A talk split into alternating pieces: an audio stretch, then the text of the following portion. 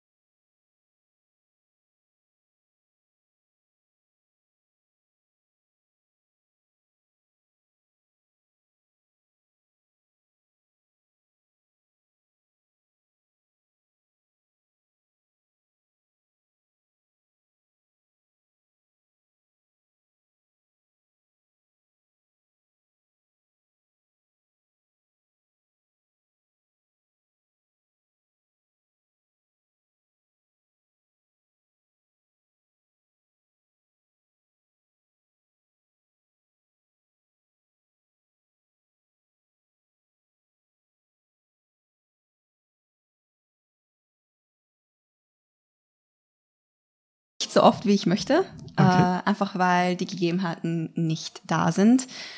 Äh, dadurch, dass ich auch in Krems wohne, gibt's tatsächlich nicht so viel Angebot dafür. Aber es kommt jetzt die Sake Week, die ist vom 6. bis 8. Oktober in Wien und da werde ich mich auch ein bisschen durchverkosten können, hoffentlich wieder. Super, Genau. sehr cool. Ich finde ja das Thema Sake wahnsinnig spannend. Es gibt ja so viel zu wissen über das Thema. Aber ich glaube, wir in, in Österreich sind einfach mit dem Thema jetzt nicht so, ja, Vertraut. vertraut, ja, ist ein gutes Wort.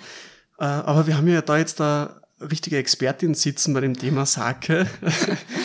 Und ja, ich glaube, das Thema Sake ist heute, wie gesagt, eben, soll im Fokus stehen. Und ja, was, was ist denn überhaupt Sake? Also viele Leute, ähm, wenn ich den Begriff sage, wissen die meisten nicht, was das ist. Äh, aber es kann, ja, eine gute Erklärung könnte Raswein sein. Das ist halt eigentlich genauso wie ein normaler Wein ist, nur dass man als Rohmaterial Trauben verwendet, anstatt, also Ras verwendet anstatt Trauben. Und der ganze Produktionsprozess ist dadurch auch etwas komplizierter und aufwendiger, zeitintensiver und teilweise auch schwieriger. Aber im Prinzip ist es einfach ein alkoholisches Getränk gemacht von Ras. Genau. Okay. Es ist eigentlich so ganz unsicher, ist es, ist es Reiswein, ist es Reisschnaps, ist es eigentlich wie ein bierähnliches Getränk, weil es ja doch gebraut ist. Äh, Sake übersetzt habe ich jetzt gegoogelt, weil wie gesagt, ich bin jetzt nicht der Sake-Experte schlechthin. Heißt ja Alkohol übersetzt, Genau. oder? Also wenn man in Japan ist, ähm, versteht man unter dem Begriff Sake alle alkoholischen Getränke. Also Bier, Wein, alles, was damit zu tun hat. In Japan, Sake, was wir unter Sake verstehen, heißt Nihonshu. Nihonshu. Genau, Okay. und das ist ähm, eben traditionell Alkoholgetränk, genau. Also Mhm. schwierig es genau zu erklären. Ja, schwierig zu erklären, muss ich ehrlich gestehen. Ja, okay. Wie, wieso kennst du dich eigentlich mit dem Thema so gut aus? Also was, was machst du? Vielleicht stell's einfach mal kurz vor. Ähm, Okay. Ja, was, ähm, wieso bist du mit dem Thema Sake so, so vertraut? Ist es einfach ein persönliches äh, Interesse oder? Man könnte persönliches Interesse sagen. Ähm, vertraut wurde ich dadurch, dass ich ebenfalls International Wine Business studiert habe und mein Praktikumssemester mich direkt dafür entschied, äh, in der Sake-Produktion arbeiten zu wollen. Und genau, durfte cool. dann für ein halbes Jahr in Wakayama, in der Wakayama-Präfektur, ähm, in der Sake-Produktion arbeiten.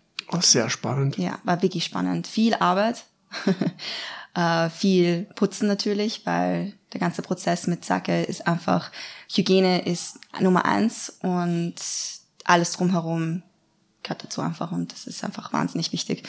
Genau. Aber mhm. ich, hab, ich bereue es auf keinen Fall, dass ich diese Entscheidung gemacht habe. Das glaube ich dir. was, cool. was machst du jetzt so nach dem Studium beruflich? Ähm, genau, also ich habe jetzt ähm, eine kleine Weinbar, eine kleine Vinothek in Krems übernehmen mhm. dürfen mit Dezember letzten Jahr. Mache das gemeinsam mit meinem Freund und Stück für Stück arbeiten wir uns auf. Es befindet sich in der unteren Landstraße. Genau, falls jemand mal gerne vorbeikommen möchte, sehr gerne. Sehr cool. Das ist der, der Weinhimmel in Krems. Genau. Da ist ja auch schon der eine oder andere Podcast auch aufgenommen worden mit dem Jürgen Witschko damals. Aber wie gesagt, heute Thema Sake, du hast es ja schon angeschnitten, reines Getränk oder eben diese Sauberkeit sehr wichtig. Ich habe mal irgendwo gehört, es soll ja so unter Anführungszeichen das reinste Getränk der Welt eigentlich sein. Mhm es besteht ja eigentlich nur aus Reis, Koshi und Wasser und es ist ja auch sehr viel nicht erlaubt. Wieso reinstes Getränk der Welt? Wie, wie, wie, wie, wie kommt es oder wie kann man das verstehen? Ich glaube, das hat viel mit der japanischen Mentalität zu tun, mit der Geschichte, mit der traditionellen Geschichte natürlich auch. Äh, auch während des Sake-Brauns ähm, kommt viel Tradition hinein. Man singt viel, man putzt viel, man äh, möchte wirklich, dass das Getränk lebendig ist. Und ich glaube, dadurch auch ran. Das Wasser muss auch ran sein. Mhm. Dafür verwendet man natürlich auch ähm, das Wasser aus dem Gebirge. Vor allem eines der Sake werden wir probieren, das ist aus Nagano. Da gibt's schöne Alpen. Und da kommt halt wirklich nur reines Wasser hinzu. Die ganzen Fertigkeiten, wie man den Koji ähm, verarbeitet, äh, alles, was dazugehört, ist wirklich sehr hygienisch orientiert. Mhm. Genau, deshalb könnte man sagen, vielleicht dadurch ist es das reine, reinste Getränk der Welt. Mhm. Es hat ja doch schon Parallelen wie, wie zum Bier, da ist ja auch die Wasserqualität eigentlich auch das, das Um und Auf. Ich glaube, wenn, wenn so weniger Zutaten sind, ist immer die, die, die natürlich die Zutat sehr wichtige. Genau, ja. ja. Ähm, es ist auch weniger kalkhaltig tatsächlich. Das Wasser? Ja, dort? es ist okay. sehr weich im Vergleich zu dem, was wir in Österreich haben. Mhm. Wo wird denn Sake überhaupt hergestellt? Ist es ganz verteilt in, äh, in Japan oder? Es gibt oder viele kleine Brauereien tatsächlich. Äh, es gibt viele Gesetze.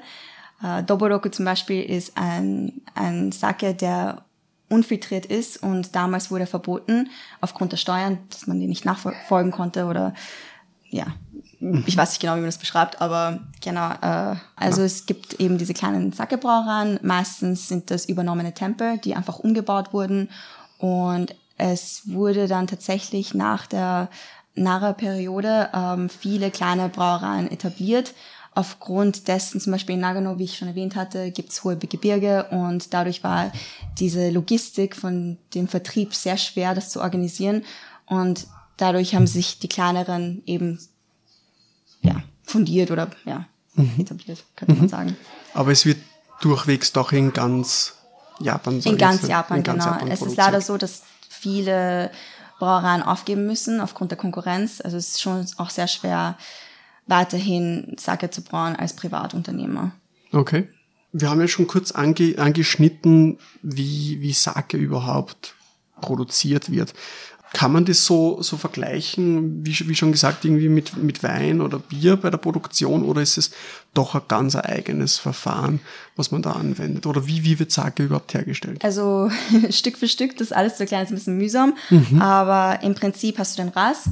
Im Ras ist ähm, Zucker in der Form von Stärke.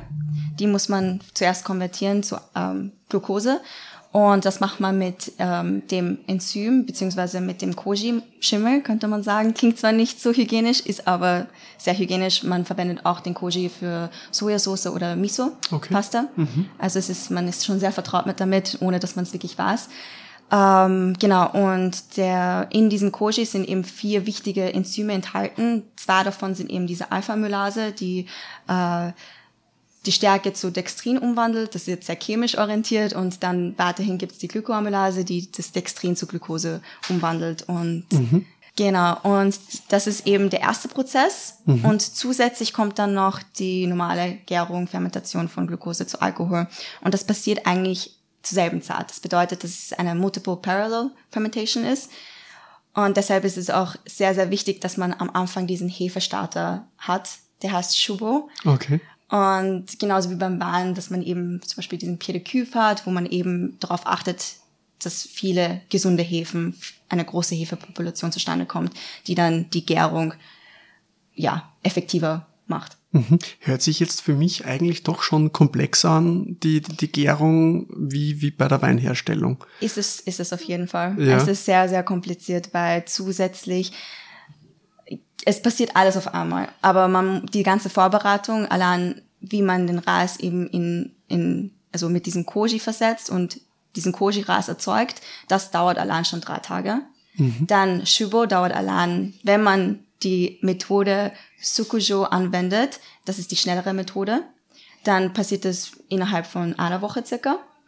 Aber wenn man die traditionelle Methode anwendet, wie zum Beispiel die Kimoto oder Yamahai-Methode, dann dauert das schon ein ganzes Stück. Okay. Genau. Was wahrscheinlich auch dann den, den Preis teilweise in Österreich eben auch rechtfertigt. Genau. Weiß ich nicht, wie es wie es dann in Japan von den Preisen äh, her ist, aber Es ist günstiger natürlich als den Sake, den man hier beziehen kann. Man, man kriegt aber sehr gute Qualität für einen guten Preis. Ja. Also um die 1000 Yen, äh, 10.000 Yen sowas. Das, das ist alles auf 10, 1000 Yen könnte man schon einen guten Sake beziehen. Das sind cir- circa 10 Euro, 9 Euro irgendwas. Ja, ich hätte einfach mal gesagt, wir, wir probieren uns einfach einmal durch die drei Sake einmal durch. Ich habe ja jetzt mitgebracht die, die drei Sake auch aus dem Probeschluck Online-Shop. Völlig richtig gehört. Ab sofort gibt es das Sake-Probierpaket. Natürlich auch die Einzelflaschen zu bestellen. Im Probeschluck Online-Shop mit minus 10% Rabatt die erste Woche. Also nichts wie hin und bestellt euch eure Sake und probiert gleich mit uns mit. Sehr zum Wohl. Ähm, und zwar ist es jetzt, der erste ist Kizan.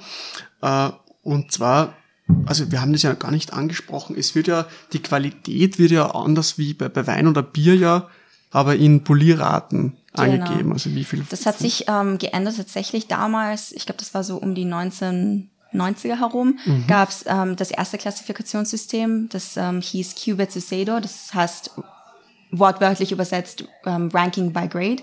Und da gab's dann eben diese drei Kategorien, Special, First und Second.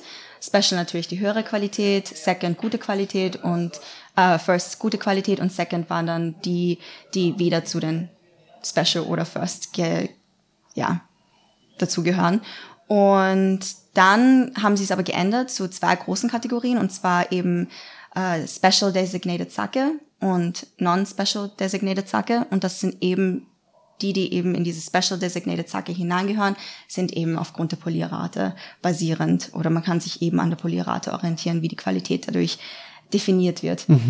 Äh, genau, also Das heißt, das Reiskorn ähm, wird von außen rum poliert und das Innere wird dann verwendet, Genau. weil es dann reiner ist? Oder? Genau, weil ja. in der äußeren Schicht befinden sich sehr viele Proteine, Okay. ähm, Vitamine natürlich auch, aber wenn man zu viel von den Proteinen in dem in der Masche dann hat, kann sich das schlecht auf, auf das Aroma auswirken und auch auf den, auf den Geschmack natürlich. Okay, das heißt, es wird so, je mehr das eigentlich vom Reiskorn weggenommen wird, sagt man, dass auch die, die Qualität Die dadurch auch höher wird, genau. Okay. So, na dann hätte ich gesagt, probieren wir einfach mal den, den Mhm. ersten. Genau, jetzt der Kizan. Äh, da stehen ein paar Begriffe drauf auf dem Etikett. Ich glaube, die sind ja jetzt sehr, sehr spannend äh, für die Zuhörer, was, was das alles heißt.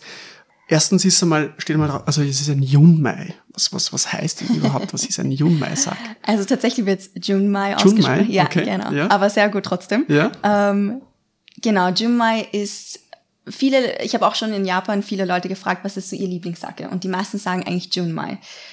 Das ist einfach meistens der, der am einfachsten zu trinken ist. Also relativ äh, süffig ist, könnte man sagen, fruchtig, aromatisch, äh, eher auf der leichteren Seite. Junmai ist normalerweise einer, der eine Polierrate muss nicht wirklich gegeben sein, aber er muss auf jeden Fall mindestens 9 zu 92 Prozent poliert sein. Also 8 Prozent müssen auf jeden Fall weggenommen sein, weil 8 Prozent ist normalerweise immer der Tafelwein, der so klassifiziert wird. Und alles darunter könnte eigentlich ein Junmai sein. Also Junmai ist normalerweise so von 70 Poli Prozent Poliergrad bis 80, 90 Prozent. Okay. Sowas. Mhm. Dann sehr zum Wohl. Ist ja im Aroma ja ganz was Spezielles, also generell Sake. Mm, Der hat aber auch eine schöne Säure. Normalerweise, was Sake, was es so ein bisschen unvertraut macht oder unzugänglich macht für viele ähm, Konsumenten, ist, dass er wenig Säure hat im Vergleich zum Wein. Und dadurch, dadurch, dass die Säure fehlt, ist auch am Geschmack oder auf der Palette irgendwie so ein bisschen flach, dünn. Okay, ja. Aber der ist schön fruchtig, schön cremig, aber nicht zu cremig mit der Säure, es ist schön ausbalanciert. Wir haben ja bis jetzt im Podcast nur einen Sake mal gehabt. Das war bei einer Blindverkostung, bei der Schaumweinverkostung. Und da habe ich so einen kleinen, ja, so ein kleines Ei gelegt mit einem Sparkling Sake, was ja eigentlich nur perlend ist und nicht wirklich schäumend. Ähm, aber wie, wie würdest du generell Sake im Aroma her, also jetzt da, speziell der jetzt der Kizan, also einen sehr zugänglichen Sake, wie würdest du den beschreiben? Ja? Also meistens bei Junmai ist es so, dadurch, dass Junmai auch nur Wasser, ähm, Koji und Reis beinhaltet und nicht zusätzlich noch ähm, irgendwie einen Brewers Alkohol hat, also nicht, dass noch zusätzlich destillierter Alkohol hinzugefügt wird, ist er meistens, hat er eben diesen gekochten Reis in der Nase mit so ein bisschen Shiitake dabei, aber sehr dezent. Ich habe so eine ganz leichte Hefe, wenn es sein kann, also Hefe, auch dabei. Genau, Auch ein bisschen Banane, das kommt wahrscheinlich auch von Ja. der Hefe. Birne habe ich auch bei dem. Aber wie du sagst, eben sehr zugänglich. Also ich glaube, dass auch dieser Sake ist für die, für die Einsteiger, die zum ersten Mal dann wirklich einen Sake probieren möchten. Es wird dann doch noch ein bisschen exotischer zum Ende hin, Ja. aber ich glaube, bei dem traue ich mich schon äh, sagen, dass, dass der auf jeden Fall sehr zugänglich ist. Auf jeden Fall, ja. Also Junmai ist normalerweise sehr zugänglich und vor allem, wenn es mit der Sokujo-Methode gemacht wurde, ist es noch zugänglicher, weil es ein bisschen mehr crisp ist als ölig, könnte man sagen. Okay, ja, okay. ich glaube, die anderen zwei sind dann eh auch relativ spannend. Mhm. Ich glaube, ich habe eh schon gelesen, dass einer mit Yamaha und einmal mit Kimoto gemacht wurde. Ja, Und das genau. ist dann vor allem spannend und für manche etwas unzugänglich, könnte man sagen. Ja, genau. Also wie gesagt, bei der, bei der Sake-Auswahl wollte ich einfach drei komplett verschiedene mitnehmen, äh, weil ja einer doch äh, restsüß ist oder zumindest ein paar Gramm Restzucker hat und der andere sehr wenig wegpoliert worden ist. Und genau, wir sollen ja heute ein bisschen was durchprobieren. Aber du sagst ja, dass der, der Sake eigentlich generell weniger Säure hat. Macht das eigentlich ja perfekt als Speisenbegleiter. Genau. Ja. Genau, also der wird sehr gut zu Sashimi passen. Mit so ein bisschen Sojasauce, noch so als Umami-Begleitung, weil der halt schon an sich sehr fruchtig ist. Ähm, zu sehr ähm, scharfen Gerichten würde er auch ganz gut passen. Zu den meisten ähm, Vorspeisen würde glaube ich, passen, zu den meisten Kaltvorspeisen. Bei Junmai ist es auch äh, tatsächlich so, dass Junmai auch warm getrunken werden kann. Also es muss nicht nur kalt sein, kann auch warm getrunken werden. Schmeckt auch ab und zu sehr gut. Echt wahr? Also kann man, kann man Sake auch, äh, also generell werden Sake kalt oder warm getrunken oder wird es, Das kommt ganz auf, den Sake an. Echt wahr? Ja. Okay. Mhm. Also den könnte man auf jeden Fall auch warm trinken. Äh, ich weiß nicht, wie, wie es bei den anderen zwei aussieht. Das, da bin ich auch gespannt. Mhm. Weil ich kann mich erinnern, dass er war ein bisschen mehr auf dieser Shiitake-Seite und ein bisschen breiter vom Gefühl her. Ja, aber der würde sehr gut auch als warmer Sake. okay. Du hast jetzt angesprochen, sehr gut zu Vorspeisen und Fisch. Ich habe auch schon mal sehr ähm, gute Sake auch mit, mit Käse äh, kombiniert gehabt. Äh, Finde ich auch sehr, sehr spannend, wobei da muss man ja ein bisschen vorsichtiger sein, äh, was für Käse, Käseplatte, da gibt's ja dann doch schon verschiedene Käsesorten drauf. Ähm, aber teilweise auch mit Desserts, weil ja auch von der, von der Süße her, werden wir auch später sehen, teilweise ein paar Gramm Restzucker eben der Sake hat. Und gerade so sehr leichten Desserts, also ich weiß nicht, was, was für japanische Desserts da gut dazu passen würden, aber wir haben sehr viel mit, mit äh, Baiser-Desserts in der Gastronomie eben gearbeitet und da hat der Sake eigentlich immer sehr gut dazu gepasst. Das ist auch bei, interessant, weil bei Sake ist es auch so, dass es verschiedene Sake gibt. Zum Beispiel Nigori-Sake oder ähm, so ein bisschen süßerer Sake. So wie beim, bei uns der Eiswein gibt oder eben auch Ja. so ein Spätlese. Sowas gibt's natürlich auch und da passen die natürlich ausgezeichnet zu Desserts dazu.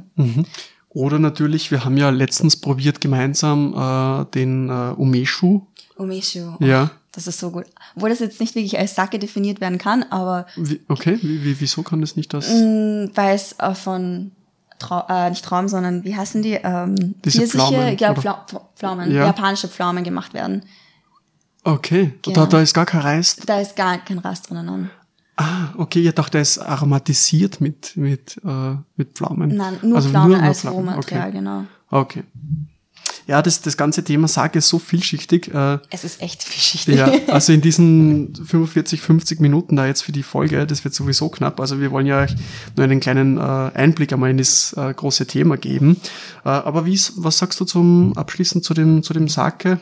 Ich glaube, ganz unkomplizierter Super Sake. elegant, Ja. Mhm. super elegant. Ähm, vor allem, wie gesagt, für die, die noch nie Sake probiert haben, der als ersten Sake zu probieren, ähm, seid ihr schon mal auf der sicheren Seite. Super. Mhm. Ja, perfekt. Dann schenke ich einfach schon mal den zweiten ein. Ich habe ja noch ein paar äh, Themen mitgebracht, die wir vielleicht währenddessen noch besprechen könnten. Sehr gerne doch. Du hast ja schon angesprochen beim ersten äh, Sake, den kann man auch warm trinken, aber natürlich auch kalt. Äh, wie trinkt man denn generell Sake richtig? Das Weinglas, also jetzt natürlich im Gabriel-Glas, was natürlich optimal auch für Wein, Sake, Bier, alles ist.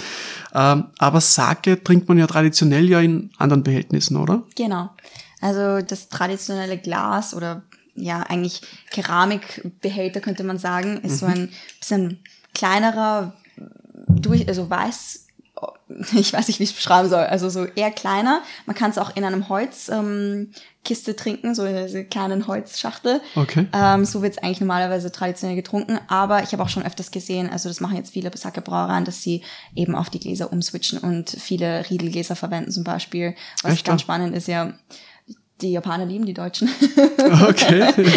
Nein, das ist wirklich so. Aber traditionell trinkt man es eher in so kleinen also so kleinen Teacups, nur ohne, ohne Teacups. Henkel. Genau, ohne, Ja. genau. Du Ja. kennst dich aus, genau. Teacups ohne Henkel. Ja. Und am Boden innen ist so eine blaue, meistens so ein blaues Smiley aufgezeichnet und das soll nochmal zeigen, wie klar der Sake ist. Wenn Ah, er ist, okay. Mhm. wenn er ein bisschen trüber ist, dann sieht man den Smiley nicht so stark und das ist dann nochmal so als Transparenz, so als ähm, Indikator, wie klar, wie trüb er ist ähm, und das Aroma kommt auch schön hervor in so einem kleinen Teacup. Okay. Ohne Mhm.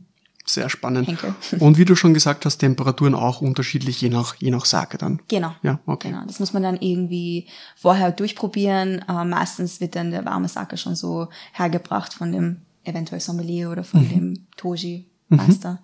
Okay. Ja, du hast ja gesagt, die, man sieht dann in diesem Cup eben die, die, die Transparenz oder die Klarheit vom Produkt. Wir sprechen ja da vom nächsten Sake jetzt, von diesem AFS 2014, ähm, von einem nicht sehr klaren Sake. Das heißt, der ist in Japan auch nicht so typisch oder, oder ist es schon irgendwas was Spezielleres von, von, von Sake her? Ich muss ehrlich gestehen, ich bin nicht allzu vertraut mit ähm, so einem Produkt, weil bei, unserer, bei uns in der Brauerei hatten wir tatsächlich nur klare Sake. Ähm, aber ich glaube, das ist zurückzuführen aufgrund der Kimoto-Methode. Also was ich da jetzt stehen habe, wie gesagt, ist äh, 65% Polierrate vom Produkt. Ähm, genau, Jagen 2014, Jagensake ist ja auch nicht so äh, verbreitet. Und es ist ein Yunmei Yamahai, Yamahai, äh, genau, Nama. Genau, also bei Yamahai weiß man meistens, also wenn man jetzt blind verkostet und man hat eben sehr viele Shiitake-Noten in der Nase, also ein bisschen mehr kiesige Noten, pilzige Noten, so sehr umami-reich. Der kommt da auf jeden Fall schon sehr gut rüber in der Nase. Genau, dann weiß man meistens, dass es mit der Yamahai-Methode gemacht wurde. Das ist ähm, der Unterschied zwischen Yamahai, Kimoto und Sokushu-Methode ist, und dadurch verändert sich auch das Produkt, ähm, ist, dass Yamahai und Kimoto die traditionellen Methoden sind und man laktische, also Lactic Bacteria, also ja, Milchsäure äh, Bakterien natürlich wachsen lässt. Ja. Okay. Genau, und das ist ein langer Prozess ebenfalls und dadurch kommt eben so eine, eine Farbe hervor, so ein, so ein umami-reiche Note hervor aufgrund dieser, dieser Methode. Okay, das heißt, kann man das so ähnlich vergleichen wie mit dem biologischen Säureabbau beim, beim Wein, äh, wo auch die Milchsäurebakterien Könnte man, könnte man in diese Richtung hineintun, Ja, aber würde ich okay. jetzt nicht 100% Okay, ja, unterstreichen. Ja, okay. Ja, finde ich schon in der Nase her jetzt also ganz anders. Also das ist jetzt... Genau, also für Anfänger würde ich den jetzt nicht als ersten Ja. Sake empfehlen. Und den würde ich auch auf jeden Fall als ähm, Essensbegleitung Ja, nehmen, nur nicht als ein Glas so zum Genießen. Ja. Deswegen auch wahrscheinlich äh, eine Spur kleiner. Also das muss ich sagen, ist auch sehr, sehr spannend. Bei den Weinflaschen spricht man ja meistens von 750 Millilitern oder eben ja 1,5 und, und so weiter. Bei Sake ist es ja anders. Da gibt's ja die, die 07er Flaschen oder 072 irgendwas. Oder die, die, die ganz kleinen, das sind aber auch nicht solche Halbflaschen 0375, sondern dann auch 03 teilweise. Oder 05 da jetzt. Hat das irgendeinen Grund oder, oder ist es einfach. Tatsächlich, ja, ähm, ich weiß nicht, ob das wirklich einen Grund hat. Äh, damals, als ich das erwähnt hatte mit dem Ranking by Grade, da gab es eben die Ishobians, das sind diese großen. Da gab es dann, ich glaube, das sind, weiß ich nicht, ich will jetzt nicht darauf vertrauen, aber es sind ganz große Flaschen und dann gab es eben diese ganz kleinen Flaschen. Also ich glaube, das war damals einfach schon in der Kultur drinnen, Ja. würde man sagen. Einen Grund wirklich dafür gibt's nicht, aber natürlich kann, dadurch, dass auch der Alkoholgehalt höher ist, nehme ich mal an, dass sie mit Absicht ein bisschen kleinere Flaschen genommen haben, einfach weil eine Weinflasche vergleichsweise kann man leichter trinken als ein Sake. Ja, absolut. Ja, die finde ich auch so spannend, was ja viele nicht wissen, wieso die Flasche überhaupt 750 Milliliter ist und Botelle heißt. Äh, ist ja, weil früher im, im, im Krieg bei Napoleon, dass jeder, jeder Franzose als Tagesration eben null, also die 0,75 Liter bekommen hat, dass er eben nicht zu betrunken ist, dass er eben nicht mehr kämpfen kann, aber schon so gut betrunken, dass er, äh, dass er eben freiwillig gern also in den, also in den Krieg eben geht. Äh, Und deswegen die 750 Milliliter wird wahrscheinlich, ja, vielleicht ist es ja beim Sake anders. Haben sie weniger gebraucht wahrscheinlich. Naja, man weiß ja, dass die Japaner nicht den Alkohol ganz gut halten können. Ja. Also vielleicht liegt's daran. Ja, wahrscheinlich. Ja, aber auch, weil, weil Sake ja teilweise auch äh, mehr Alkohol hat als wie, als wie Wein. Also jetzt nicht der unbedingt, der hat jetzt um die 13, aber ich habe ja teilweise doch schon bis zu, bis zu 18, 19. 18, irgend 18 sowas. 19 ist normalerweise gängig, ja. Ja, Also um die 16 auf jeden Fall und bei den meisten ist es normalerweise so um die 18. okay. Mhm. Ja, der ist schon sehr, Reich. ja, sehr reich in der Nase, viel Umami, Käse, wie du schon gesagt hast. Aber ich muss sagen, ich bin überrascht, weil auf, ähm, wenn man ihn trinkt, dann ist er super leicht und zugänglich. War die Restsüße ist, ist super. Die ist schön balanciert. Also dieses käsige, spezielle äh, ist, wie gesagt, was in der Nase so vordergründig ist, am Gaumen eigentlich fast, fast gar nichts da. Überhaupt nicht. Also ich habe eher am Anfang eher diese typische japanische Pflaume am Anfang. Ja, genau. Mit dieser leichten Säure und dann die schöne Süße am Ende. Also das hat mich jetzt echt überrascht. Mhm. Der, der Sake-Händler meines Vertrauens hat mir auch erzählt, dass das sehr untypische Sake sind, weil sie alle äh, sehr, also im Vergleich zu anderen Sake mehr Säure haben, weil er eben sehr gern mit der Gastronomie eben als Speisenbegleiter eben arbeitet. Und äh, ja, weil die, die Säure jetzt mich doch schon sehr, sehr überrascht, weil so wenig Säure ist das jetzt. Überhaupt nicht. Also ich muss auch sagen, ich bin sehr überrascht. Ich hätte wirklich nicht damit gerechnet. Wir haben uns auch in Japan sehr durchgekostet, könnte man sagen. Und äh, da hatte ich eigentlich immer Sake, die relativ ja ruhig in der Säure waren. Also die sind wirklich, ich glaube, das ist auch extra abgestimmt auf den, auf den Markt vielleicht hier. Ja, Mit der wahrscheinlich. Gastronomie und wenn die Leute Säure gewohnt sind. Zu was würdest du jetzt den Sake geben? Weil, also, pff, Dessert wie schon ist so sehr schwierig. Vielleicht so Käse mehr wieder? Käse würde ich auf jeden Fall Ja. machen. Würde sehr gut dazu passen. Selbst ein bisschen gehaltvollere Käse, eventuell auch Bergkäse würde ganz gut dazu Ja, passen. mhm. Ähm, Blauschimmelkäse würde tatsächlich auch gut dazu passen. Müsste man natürlich zuerst abstimmen, ob das vielleicht nicht zu überwältigend ist oder zu dominierend für den Sake. Man muss natürlich auch Blauschimmelkäse mögen. Äh, natürlich das auch. ja, zu eigentlich allen verschiedenen Hauptspeisen. Zu Fleisch würde es ganz gut dazu passen. Zu Ramen würde es ganz gut dazu passen. Ich muss ehrlich zu sagen, Fisch dass mir eher weniger tatsächlich. zu Fisch weniger. Okay. Also zu gekochten Fisch schon eher, aber zu so Sashimi oder sowas eher weniger. Sehr, sehr Steht gut. als Aperitif-Sake auf dem Etikett. Na, schau her. Okay, na spannend. Man, das würde ich jetzt nicht unbedingt machen, Ich würde aber das auch nicht unbedingt machen, aber kann man natürlich schade. probieren. Der erste Teil der Sage-Einführung ist leider schon wieder zu Ende. In der Zwischenzeit kannst du unsere neue Podcast-Rubrik, die Podcast Shorts, anhören, wo wir dir spannende Weintipps geben. Und folgt uns gerne auf Instagram und Spotify, dass ihr die nächsten Folgen nicht verpasst. Bis dahin, bleibt durstig.